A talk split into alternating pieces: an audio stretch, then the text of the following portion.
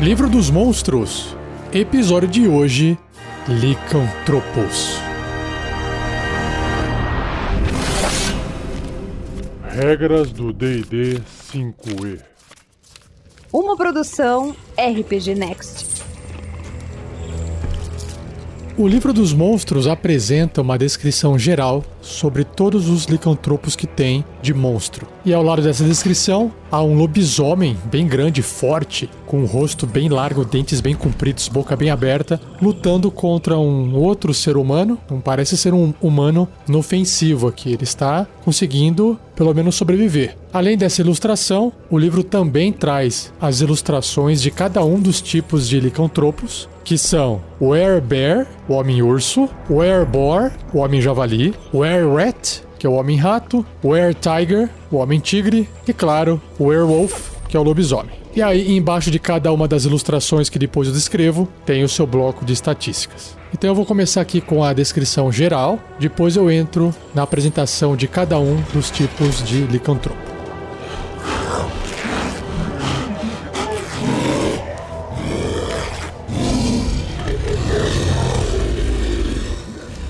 Licantropos, uma das mais antigas e temidas de todas as maldições. A licantropia pode transformar o humanoide mais civilizado em uma besta voraz. Em sua forma humanoide natural, uma criatura amaldiçoada com a licantropia parece ser seu eu normal. Com o tempo, no entanto, muitos licantropos adquirem traços sugestivos de sua forma animal tipo o Dente de Sabre do X-Men. Na forma animal, um licantropo lembra uma poderosa versão de um animal normal. Ao ser examinado mais de perto, seus olhos mostram uma fagulha tênue de inteligência antinatural e pode vibrar vermelho no escuro. Olha só. Licantropos malignos esconde-se entre o povo comum, surgindo na forma animal durante a noite para espalhar terror e derramamento de sangue, especialmente durante a lua cheia. Licantropos benignos são reclusos e ficam desconfortáveis em volta de outras criaturas civilizadas, geralmente vivendo sozinhos em áreas selvagens, bem longe de vilas e cidades. Maldição da licantropia. Uma criatura humanoide pode ser afetada com a maldição da licantropia após ser ferida por um licantropo, ou se um ou ambos os seus pais forem licantropos. A magia Remover Maldição pode livrar um licantropo afetado pela maldição, mas um licantropo de nascimento pode ser liberto da maldição apenas através da magia Desejo. Uma magia de nono nível aí. O licantropo pode tanto resistir à maldição quanto abraçá-la. Ao resistir à maldição, um licantropo mantém sua tendência normal e personalidade enquanto estiver em sua forma humanoide. Ele vive sua vida como sempre viveu, enterrando fundo os impulsos bestiais que enfurecem dentro dele. Ai que bacana. Porém, quando a lua cheia aparece, a maldição torna-se forte demais para ele resistir, transformando o indivíduo em sua forma de besta, ou numa forma híbrida horrenda que combina traços animais e humanoides. Quando a lua desce, a besta interior pode ser controlada mais uma vez. Especialmente se a criatura amaldiçoada não estiver ciente de sua condição. Ela pode não se lembrar dos eventos de sua transformação, apesar dessas memórias muitas vezes assombrarem um licantropo com sonhos sangrentos. Alguns indivíduos veem pouco motivo para lutar contra a maldição e aceitam o que são. Com tempo e experiência, eles aprendem a dominar suas habilidades de metamorfose e podem assumir as formas de besta e formas híbridas à vontade. A maioria dos licantropos que abraçam suas naturezas bestiais sucumbem à sede de sangue, tornando-se criaturas malignas oportunistas que caçam os mais fracos. Interessante. Talvez dê para fazer um personagem lobisomem, hein? Converse com seu mestre. E para fechar aqui a descrição, tem um bloco de texto no livro que traz uma variação de regra chamada licantropos não humanos, que diz o seguinte: as estatísticas presentes nessa seção assumem o humano como uma criatura base. Em outras palavras, todos os blocos de estatísticas que eu vou ler para você são consideradas criaturas humanas pelo menos humanos que foram amaldiçoados. Porém, você também pode usar as estatísticas para representar licantropos não humanos, adicionando verossimilhança ao permitir que licantropos não humanos mantenham uma ou mais de seus traços raciais humanoides. Por exemplo, um elfo lobisomem deveria ter o traço ancestralidade férica, e por aí vai, o que torna o jogo muito mais interessante, né? E eu comentando para você comentar com o seu mestre para poder criar um personagem jogador sendo licantropo, e justamente tem aqui no livro uma caixa de texto que diz exatamente isso. Olha só, um personagem que se torne um licantropo mantém suas estatísticas, exceto como especificado no tipo licantropo. O personagem ganha os deslocamentos do licantropo em formas não humanoides, imunidade a dano, traços e ações que não envolvam equipamentos. O personagem é proficiente com ataques naturais do licantropo, como por exemplo sua mordida, garras, que causam dano, como mostrado nas estatísticas do licantropo. O personagem não pode falar enquanto estiver na forma animal. Faz todo sentido. Um humanoide atingido por um ataque que carregue a maldição da licantropia deve ser bem sucedido num teste de resistência de constituição com uma dificuldade de 8, mais o bônus de proficiência do licantropo, mais o modificador de constituição também do licantropo ou será amaldiçoado. Se o personagem abraçar a maldição, a tendência dele torna-se definida para o licantropo. Basicamente, se ele não quiser fazer o teste, né?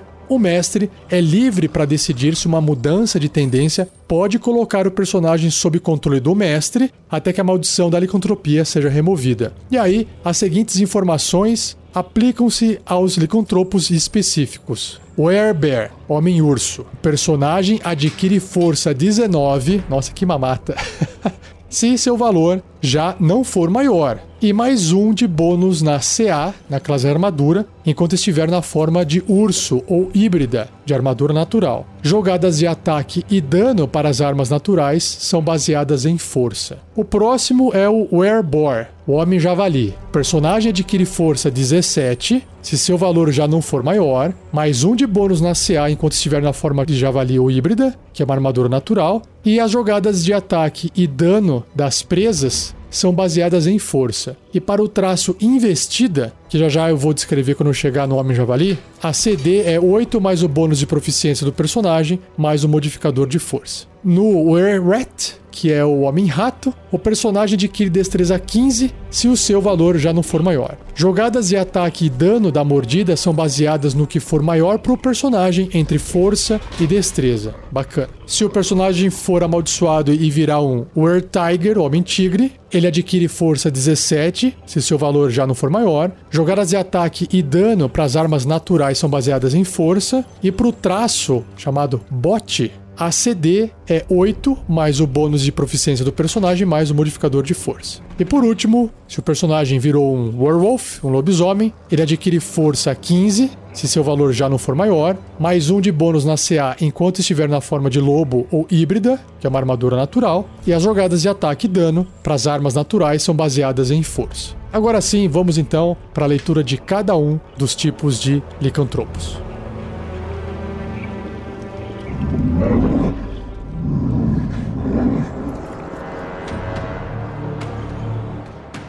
Começando então com a primeira criatura, com o primeiro licantropo, que é o Werebear, ou Homem-Urso. E claro que a ilustração dele no livro lembra muito mais um urso do que qualquer outra coisa, só que o urso está andando em pé, duas patas, e em uma das garras ou mãos está segurando um machado de duas lâminas. E a expressão no rosto desse urso em pé consegue passar uma sensação de que aquele urso é inteligente.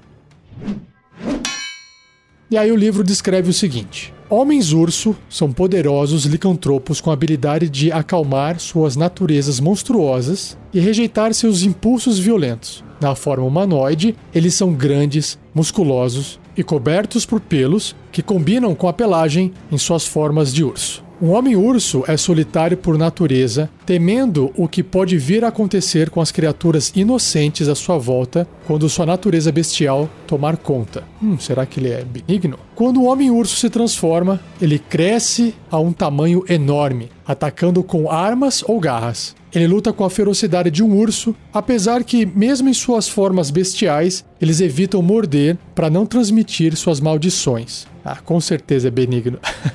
Tipicamente, o homem-urso passa a licantropia apenas para companheiros ou aprendizes escolhidos, passando o tempo que segue ajudando o novo licantropo a aceitar a maldição para que possa controlá-la. Que bacana. Criaturas solitárias, os homens-urso agem como andarilhos em seus territórios, protegendo a flora e a fauna tanto contra intrusos humanoides quanto monstruosos. Apesar da maioria dos homens-ursos terem tendência boa, ah, falei, alguns são malignos, quanto outros licantropos.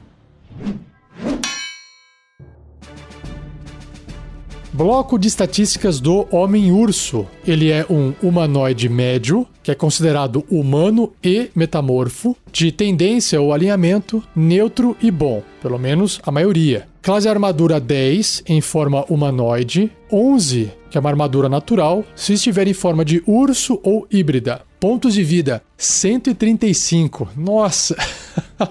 Eu achando que a criatura ia ter menos pontos de vida por causa que a armadura era baixa. Não, muitos pontos de vida. Deslocamento 9 metros ou 30 pés. Só que se ele estiver em forma de urso ou híbrida, passa a ser 12 metros no chão ou escalando 9 metros. Em atributos físicos e mentais, ele tem força 19, mas essa força 19 aqui não diz, mas a gente sabe, né? Que se trata da força de quando ele está em forma de urso. Se ele estiver em forma humanoide, não faz muito sentido ele ter essa força toda. O bacana da transformação é ele ficar forte, né? Então eu acho que você pode deixar um valor 10 ou 12, a hora que ele se transforma vira 19. Mas essa é só uma sugestão minha, diferente da regra aqui. Destreza 10 na média, Constituição 17, uma boa Constituição, bem alta, que inclusive tem a ver com a forma de urso dele. Inteligência 11, Sabedoria 12 e Carisma 12. Então, próximo da média. Perícias, percepção mais 7. Aí tem imunidade a dano de contusão, cortante e perfurante de ataques não mágicos que não sejam de prata. É óbvio, né?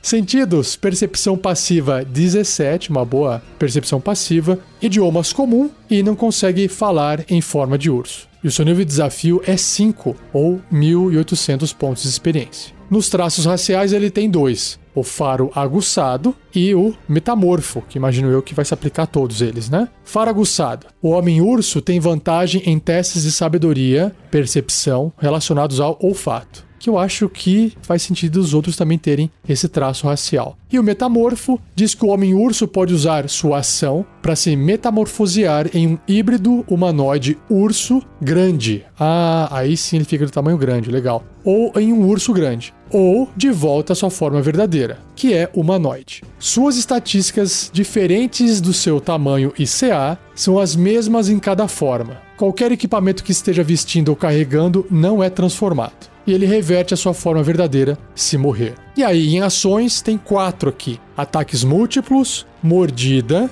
garra e o machado grande.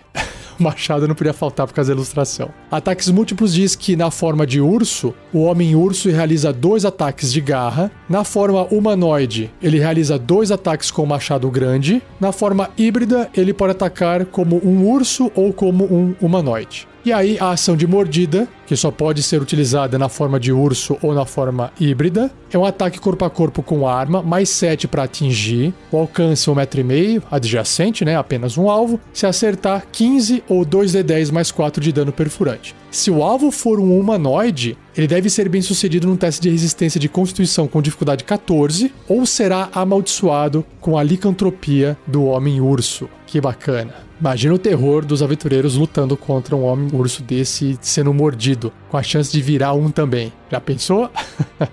e aí, a outra ação é a garra, também apenas para forma de urso ou híbrida. É um ataque corpo a corpo com arma, mais 7 para atingir, alcance adjacente, um alvo, se acertar 13 ou 2d8 mais 4 de dano cortante. E esse aqui não passa maldição. Por fim, o machado grande, que só pode ser usado se estiver na forma humanoide ou híbrida, que também é um ataque corpo a corpo com arma, mais 7 para atingir, alcance também 1,5m adjacente, um alvo se acertar 10 ou 1d12 mais mais 4 de dano cortante. E aí ele está considerando esse mais 4, que é exatamente o bônus de força 19. Se você quiser fazer a pessoa passar por um humanoide fraquinho, mirradinho, e aí quando vem a lua cheia ele se transforma, por exemplo, aí ele fica forte, é só você pegar aqui e reduzir, por exemplo, em vez de 1d12 mais 4, colocar, sei lá, 1d12, tira todos os bônus, E aí o ataque ali para atingir o acerto, né? O bônus para acertar, em vez de mais 7, você pode colocar mais 3 eu não vejo problema. Vai ficar uma criatura um pouquinho mais fácil, mas quem é que vai ficar usando o Homem-Urso numa aventura durante um combate no formato humano, né? a não ser que tenha uma história por trás. Matematicamente, vale a pena se transformar em Homem-Urso e descer a lenha. Com todos os ataques aqui. Seja você também um guerreiro ou uma guerreira do bem. Para saber mais, acesse padrim.com.br barra rpgnext ou picpay.me barra rpgnext.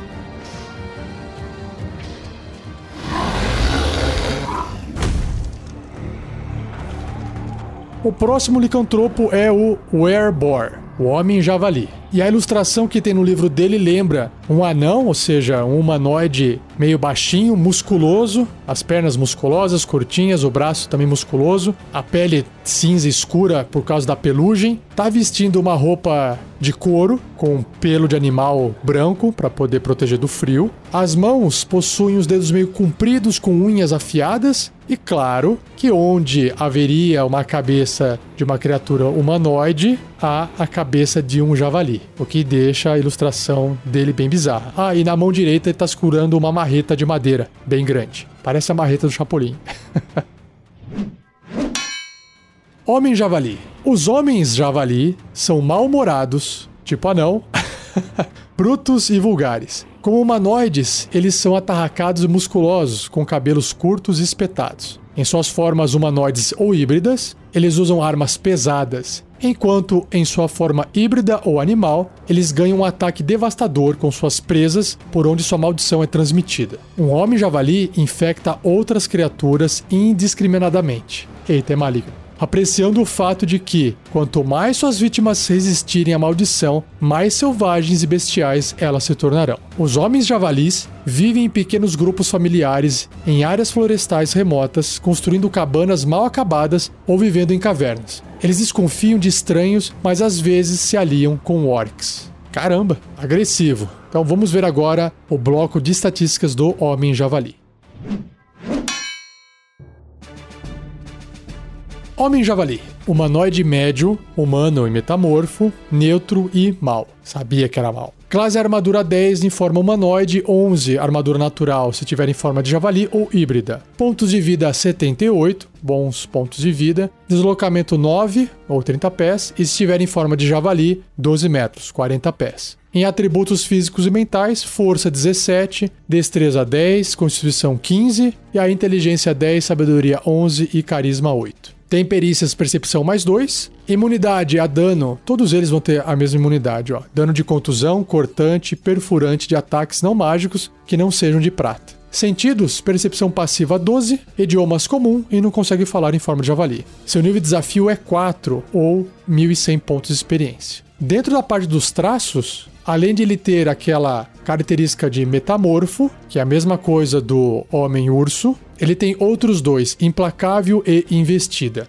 Implacável carrega após um descanso curto ou longo, então se gastou, recarrega. Se o homem javali sofrer 14 de dano ou menos, que poderia reduzi-lo a zero ponto de vida, ele é reduzido a um ponto de vida ao invés. Igual aquela habilidade do meio orc, né? Muito bom. E aí, a investida, que só pode ser utilizada na forma de javali ou na forma híbrida, se o homem javali se mover pelo menos 4 metros e meio em linha reta, ou seja, 3 quadradinhos, 15 pés, até um alvo, então atingi-lo com suas presas no mesmo turno, o alvo sofre 7 ou 2d6 de dano cortante extra. Se o alvo for uma criatura, ele deve ser bem sucedido num teste de resistência de força com dificuldade 13 ou será derrubado no chão. E aí na parte de ações, ele tem ataques múltiplos. A outra ação é o malho ou mol, que é a marreta de madeira que tem na ilustração, que só pode ser utilizado se tiver na forma humanoide ou híbrida. É um ataque corpo a corpo com arma, mais 5 para atingir, o alcance 1,5m adjacente, um alvo, se acertar 10 ou 2d6 de dano de contusão. E a ação de presas, que só pode ser usada na forma de javali ou híbrida. Também é ataque corpo a corpo com arma mais 5 para atingir adjacente um alvo. Se acertar 10 ou 2d6 mais 3 de dano cortante, então não mudou nada aqui em relação ao malho, só que é cortante ao invés de contusão. Só que se o alvo for um humanoide, ele deve ser bem sucedido num teste de resistência de constituição com dificuldade 12 ou será amaldiçoado com a licantropia do homem javali.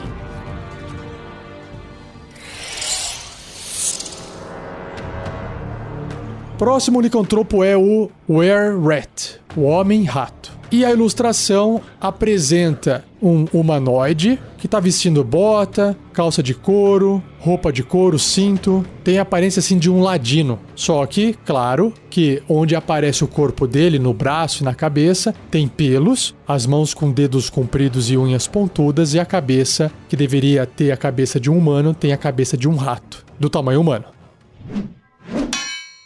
E o livro descreve o seguinte: Os homens-ratos são licantropos astutos com personalidades manhosas e avarentas. Eles são magros e cheios de tiques na forma humanoide, com cabelos finos e olhos penetrantes. Em suas formas humanoides e híbridas, os homens-rato preferem armas leves e usam táticas de emboscada ao invés de combaterem em bando. Apesar de um homem-rato poder desferir uma mordida desagradável em sua forma de rato, eles preferem essa forma para se infiltrarem furtivamente e escaparem ao invés de combate. Um clã de homens-rato opera similarmente a uma guilda de ladrões. Ah, falei que a aparência tinha a ver com ladrão. Com homens-rato transmitindo suas maldições apenas para criaturas que eles queiram introduzir no clã. Tipo o vampiro, né?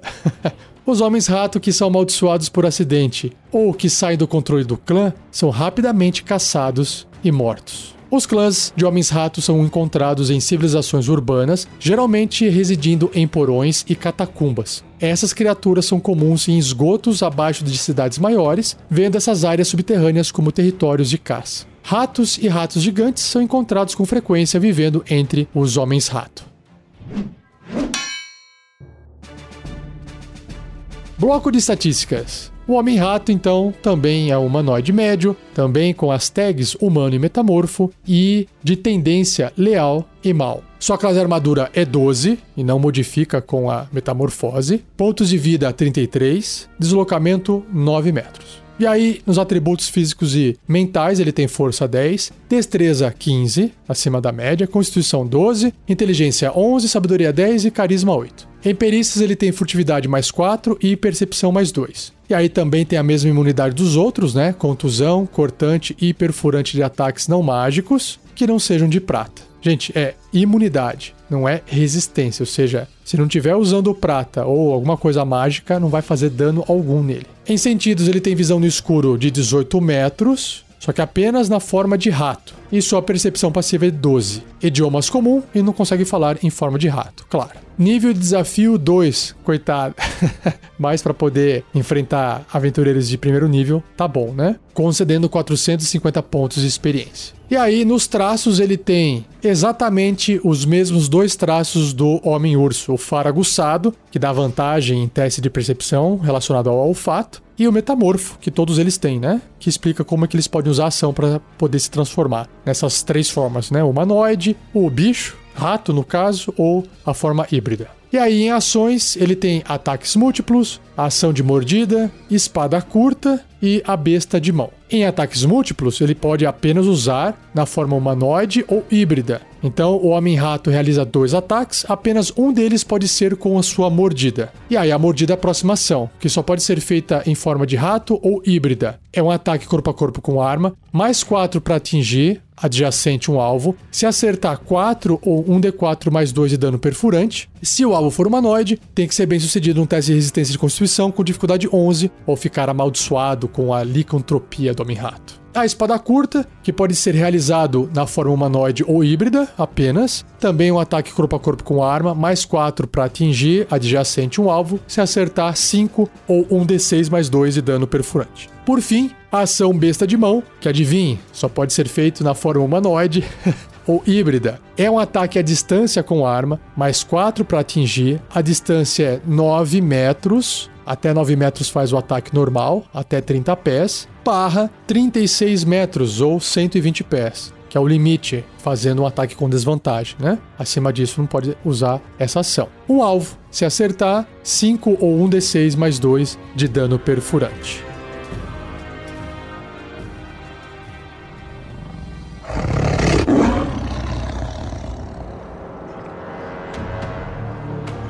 O penúltimo licantropo do cast de hoje é o Were Tiger, ou Homem Tigre, que tem a ilustração mais bacana, né? Então imagine um tigre em pé, só que diferente do homem javali, que a perna era de humano, e do homem rato, que a perna também era de humano, aqui a perna continua sendo de tigre, apesar de estar em pé. Ou seja, é aquela pata que dobra para trás e depois que vem o joelho na frente, né? E aí tá ali a pele do tigre com a pelugem alaranjada, com aquelas faixas pretas. Os braços aí são mais humanoides, né? Também com as unhas pontudas, cabeça de tigre. E ele tem uma roupagem de ranger, de patrulheiro, porque tá vestindo uma roupa de couro assim, ali na cintura, um capuz, uma capinha. E aí, numa das mãos, segura um arco grande. Atrás das costas tem uma aljava com flechas. E na cintura tem uma cimitarra. E o livro descreve o seguinte: Os homens tigre são caçadores e guerreiros ferozes, com uma natureza arrogante e exigente. Esbeltos, elegantes e musculosos na sua forma humanoide, eles são mais altos que a média e são bem cuidados. Tipo gato, né? Os homens tigre alcançaram tamanhos enormes em sua forma animal e híbrida, mas eles lutam em suas formas humanoides mais refinadas quando podem. Eles não gostam de transmitir suas maldições, já que cada novo homem tigre significa competição por territórios e presas. É, faz sentido. Os homens tigre vivem em selvas nos limites da civilização humanoide, viajando para assentamentos isolados para comercializar ou se divertir. Eles vivem e caçam sozinhos ou em pequenos grupos familiares. Homem Tigre, também humanoide médio, com a tag, a marcação humano e metamorfo, e o seu alinhamento, sua tendência é neutra. Classe armadura é 12, não modifica com a metamorfose. Pontos de vida 120, caramba, bastante. Deslocamento 9 metros ou 30 pés. Ou 12 metros, 40 pés se tiver em forma de tigre. Faz sentido? É correr em quatro patas, ele vai ficar rápido. Nos atributos físicos e mentais, ele tem força 17, destreza 15 e constituição 16. Então, atributos físicos bem altos aí acima da média. Já nos mentais é mais perto da média. Inteligência 10, sabedoria 13, um pouquinho acima e carisma 11. Em perícias ele tem furtividade mais 4, percepção mais 5, imunidade a dano de contusão, cortante perfurante de ataques não mágicos que não sejam de prata. Sentidos, visão no escuro de 18 metros ou 60 pés, apenas a forma de tigre. Olha só que interessante. Não tenho certeza, mas eu acho que se fosse um tigre normal, não teria visão no escuro. Mas como é um licantropo, ele tem essa visão no escuro. Percepção passiva de 15, idiomas comum, não consegue falar em forma de tigre, e seu nível de desafio é 4, ou 1100 pontos de experiência. Na parte dos traços, ele tem dois que já são parecidos com outros, que é o faro aguçado, só que tem um detalhe a mais: é faro e audição aguçado. Ou seja, o Homem Tigre tem vantagem em testes de sabedoria e percepção relacionados ao olfato e também à audição. E aí, claro que o metamorfo é aquela habilidade de usar a ação para poder se metamorfosear. E ele tem um outro traço chamado bot. Não é barco, tá? É bote de barco. Bote de dar o bote. Que só pode ser feito na forma de tigre ou híbrida. Se o homem tigre se mover pelo menos 4 metros e meio em linha reta, ou seja, três quadradinhos ali no tabuleiro, em direção ao alvo, logo antes de atingi-lo com seu ataque de garra, o alvo deve ser bem sucedido num teste de resistência de força 14 para não cair no chão. Se o alvo cair no chão, o homem tigre poderá realizar um ataque de mordida contra ele usando uma ação bônus. Bacana, hein? E aí, em ações, ele tem ataques múltiplos, o ataque ação de mordida, garra, cimitarra e o arco longo. Caramba, bastante. Então, o ataque múltiplo só pode ser feito na forma humanoide ou híbrida. Na forma humanoide, o Homem Tigre realiza dois ataques com cimitarra, caramba, ou dois ataques com arco longo. Legal também, hein? Só que é ou, né? Não pode fazer uma espadada e um arco e flecha. Não, tem que ser duas espadadas ou duas flechadas. E na forma híbrida, ele pode atacar como um humanoide ou realizar dois ataques de garra. Legal. E aí, na ação de mordida, que só pode ser usada na forma de tigre ou híbrida, é um ataque corpo a corpo com arma, mais 5 para atingir o alcance adjacente, um alvo. Se acertar, 8 ou 1 de 10 mais 3 de dano perfurante. E claro que se o alvo for humanoide, deve ser bem sucedido num teste de resistência de constituição com dificuldade 13, ou será amaldiçoado com a licantropia do Homem-Tigre. Já a garra, que só pode ser efetuada na forma de tigre ou híbrida, é um ataque corpo a corpo com arma, mais 5 para atingir adjacente, se acertar 7 ou 1 de 8 mais 3 de dano cortante. A cimitarra só pode ser feita na forma humanoide ou híbrida, também ataque corpo a corpo com arma, mais 5 para atingir, né? Todos os bônus são mais 5, né? Adjacente, se acertar esse alvo, 6 ou 1 d6 mais 3 de dano cortante. E por fim, o arco longo, que só pode ser feito também na forma humanoide ou híbrida, é um ataque à distância com arma, mais 4 para poder atingir, só que a distância de ataque normal é até 45 metros, que são 150 pés, até um limite de 180 metros ou 600 pés, fazendo com desvantagem. Se acertar o alvo, 6 ou 1 de 8 mais 2 de dano perfurante.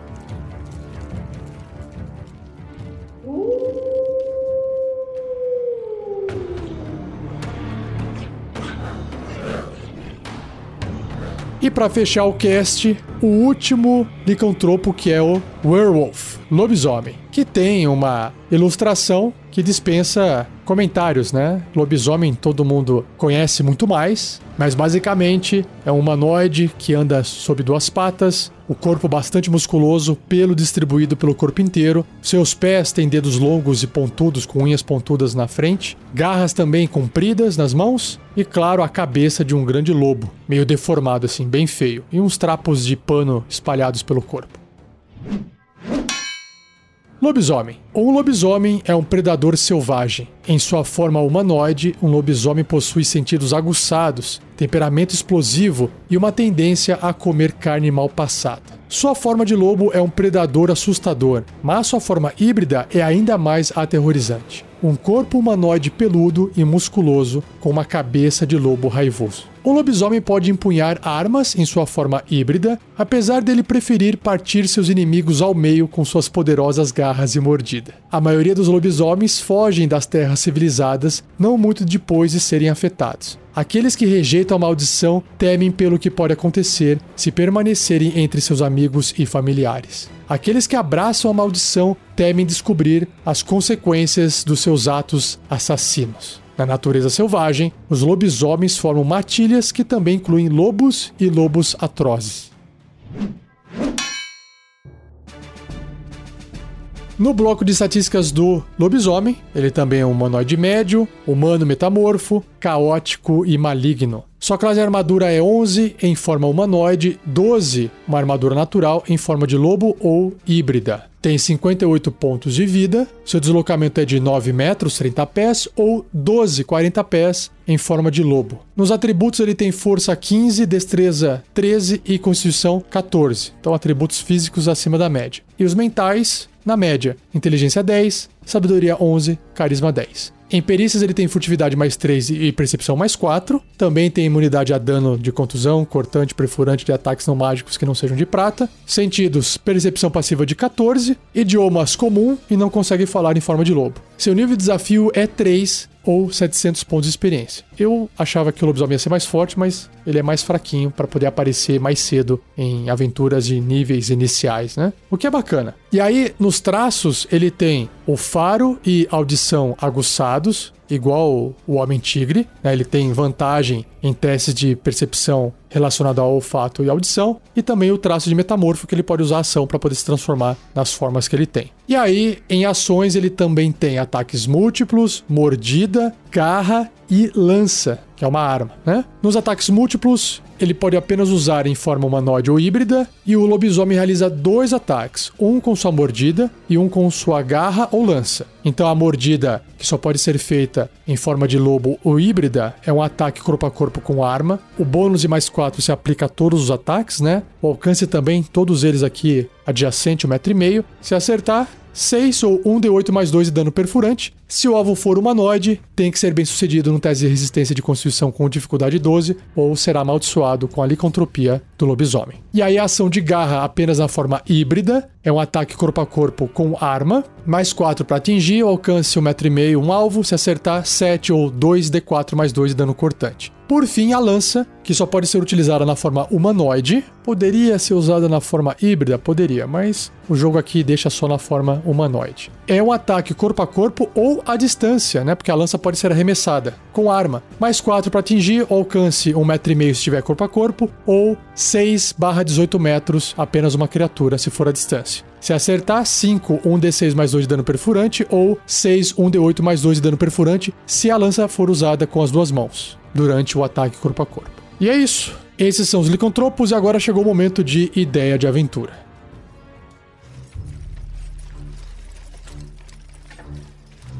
Ideia de aventura. Bom, eu deixei separado aqui uma informação que tem no livro que eu não citei durante a descrição, justamente para trazer aqui para você como uma ideia de aventura. No livro, do lado da ilustração do lobisomem, tem um papelzinho com uma anotação escrita à mão por alguém, que já já eu vou descobrir, que diz o seguinte: A Companhia da Lua Negra. Eles costumavam ser aventureiros leais ao reino. Agora, eles vagam pela floresta com uma matilha de lobisomens. O rei prometeu propriedades, títulos e ouro a qualquer um que pudesse desfazer a maldição que os afligia. Eu, pelo menos, não tenho interesse em tais recompensas.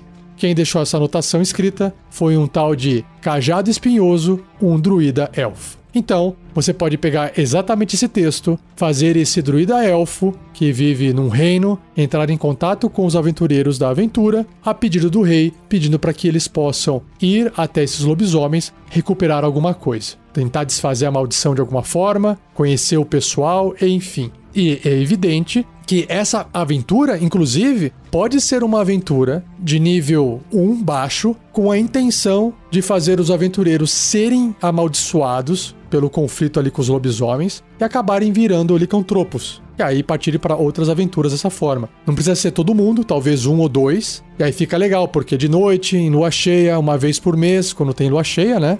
Durante uma semana ali a lua fica cheia, ou talvez um, dois ou três dias apenas no mês. Os aventureiros têm que se esconder em algum lugar para não, de repente, não ficar maluco, se transformar e perder o controle. Isso pode trazer uma pitadinha, um gostinho ali para a aventura, né? E claro que eles podem se transformar quando eles quiserem, porque fica legal também. Agora, se vai ser lobisomem, se vai ser homem-urso, homem-rato, homem-javali, aí eu não sei. Se quiser misturar, cada um pega um. Ah, o ladino quer virar homem-rato. O anão guerreiro lá quer virar homem-javali. O bárbaro, homem-urso. E o guerreiro, lobisomem. Não sei.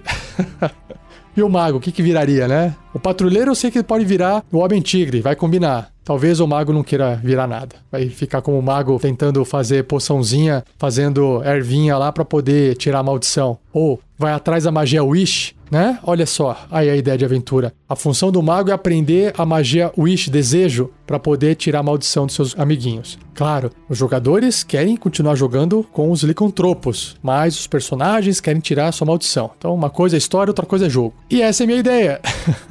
para você começar uma aventura, uma campanha, talvez. Se você tiver a sua ideia também, não se esqueça de compartilhar. Tem um lugar específico que a gente criou para você poder fazer isso. É o fórum do RPG Next. Acesse o site rpgnext.com.br. Lá no topo, clique em fórum. Você vai ser levado para um outro lugar onde você vai poder criar uma conta gratuitamente e compartilhar suas ideias com todo mundo lá. Também no post desse episódio tem um link direto para uma página do fórum que já está separadinho. Ideias e aventuras baseadas em personagens, baseadas em monstros, para você compartilhar lá dentro, tá bom? Não deixe de conferir no site do RPG Next esse link.